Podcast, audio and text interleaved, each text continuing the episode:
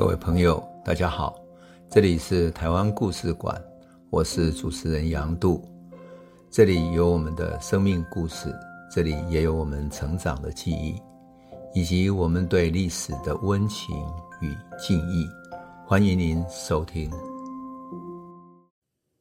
各位朋友，大家好，我们谈到了一九四五年台湾光复时期的大混乱时代，那么。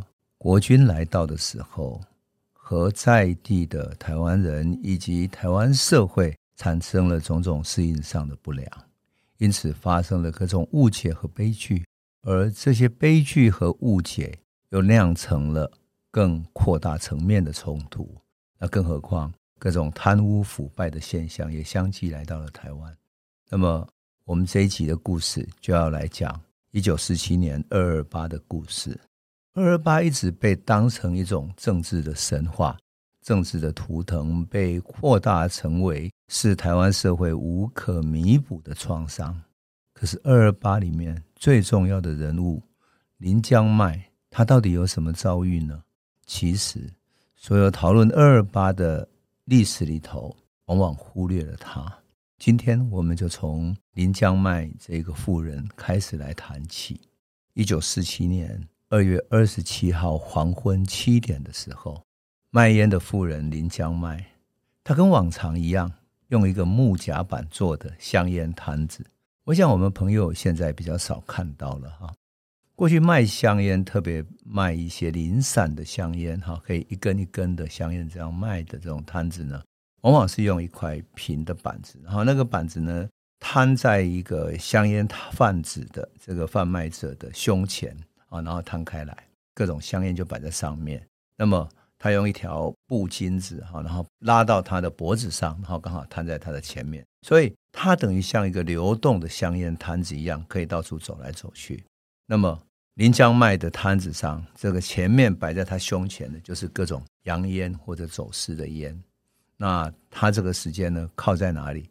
靠在靠近南京西路太平町那一带。啊，一个繁华地段里面，他靠在他的围墙边。那这个繁华地段里头有许多布料啊、服装啊、杂货、酒家等等。到了入夜以后，繁华无比，许多车辆进进出出酒家。那喝了酒的人要出来买香烟，就找这些小摊贩。酒家门口也有一些保镖会来光顾，所以大家也都混得很熟了。那林江麦本来是一个寡妇，她自己的本名叫江麦。在一九零七年的时候出生，她是一个贫苦人家的女儿，嫁给了龟山的望族，叫林芝的第二个儿子，叫林克钦，客气的客，青草的青，林克钦。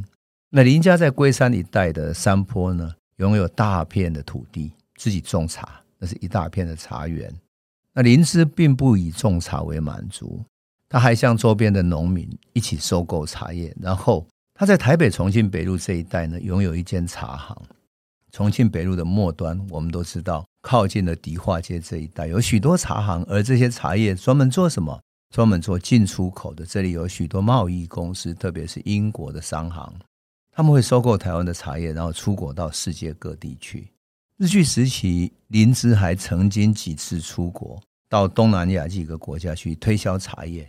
因为那里有很多华人的茶商，特别是泉州那一带的，他们喜欢喝铁观音。当然，林江迈过得虽然很劳苦，但是毕竟是一个平安的农家生活。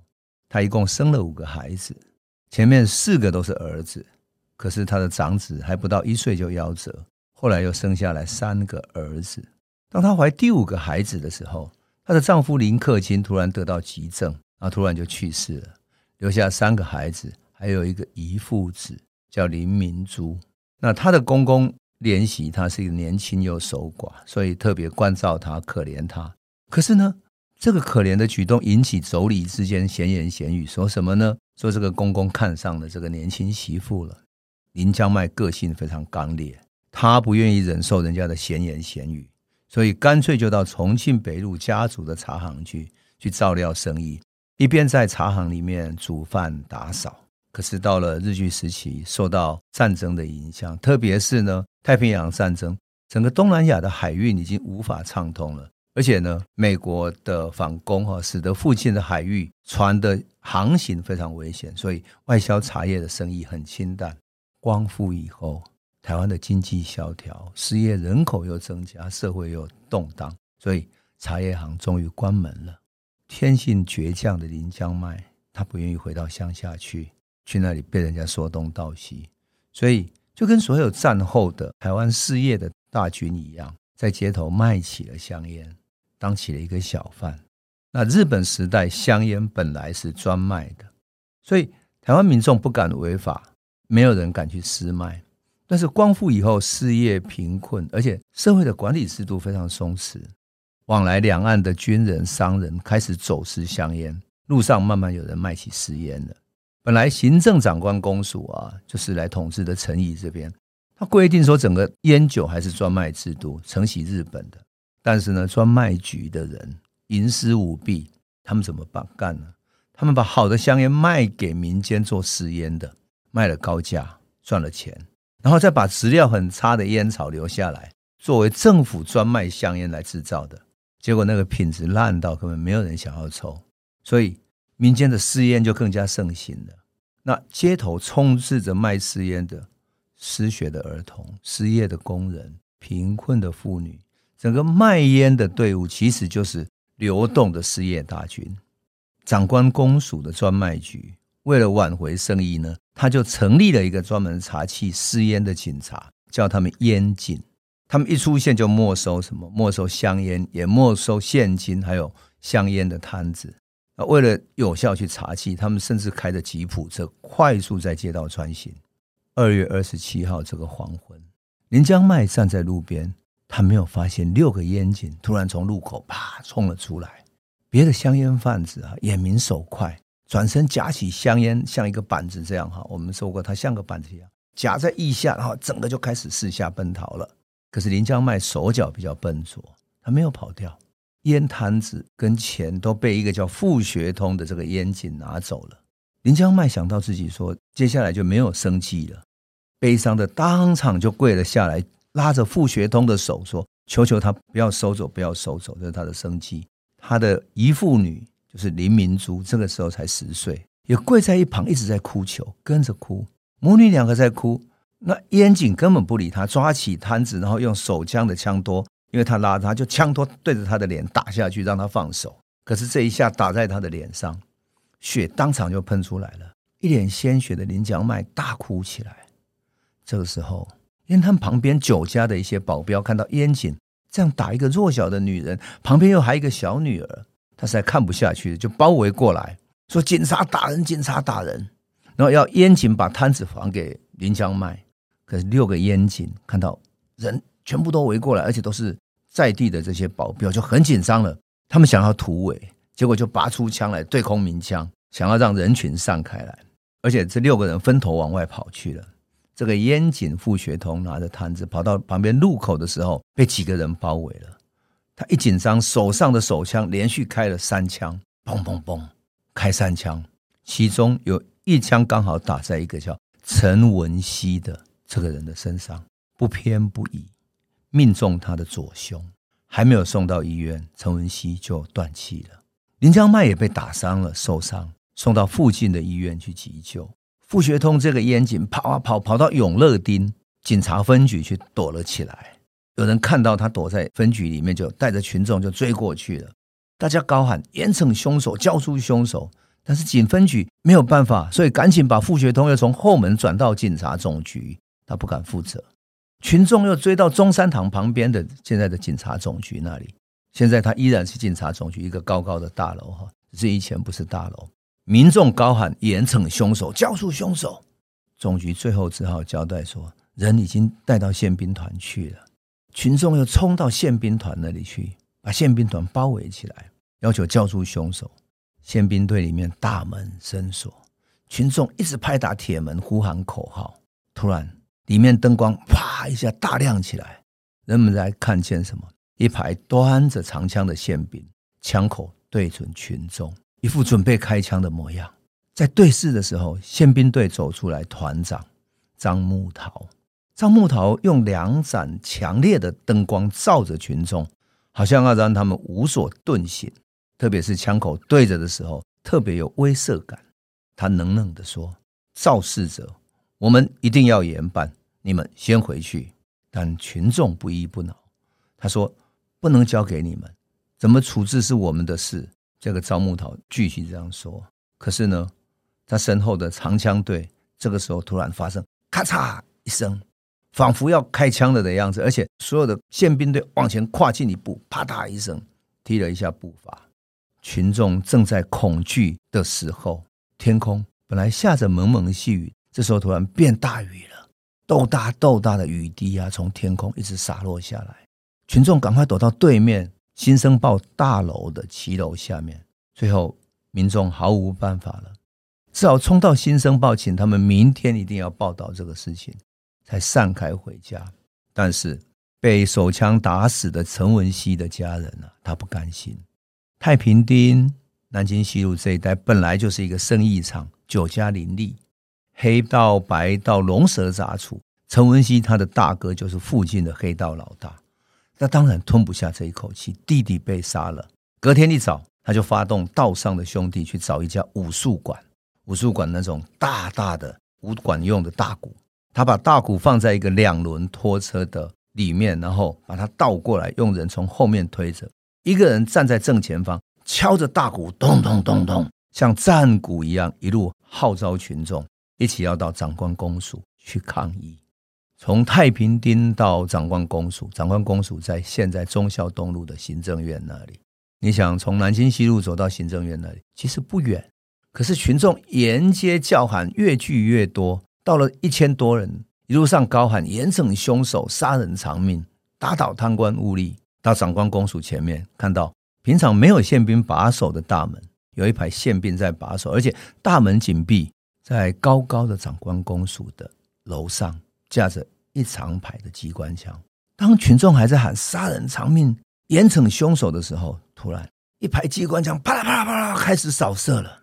台北这些乌合之众群众一下子全部呆了，没有什么人见过机关枪扫射的。其中有好几个人瞬间根本反应不过来，就中枪倒地，鲜血从腹部里面、胸口喷了出来。群众吓到了，赶紧往后全部逃散。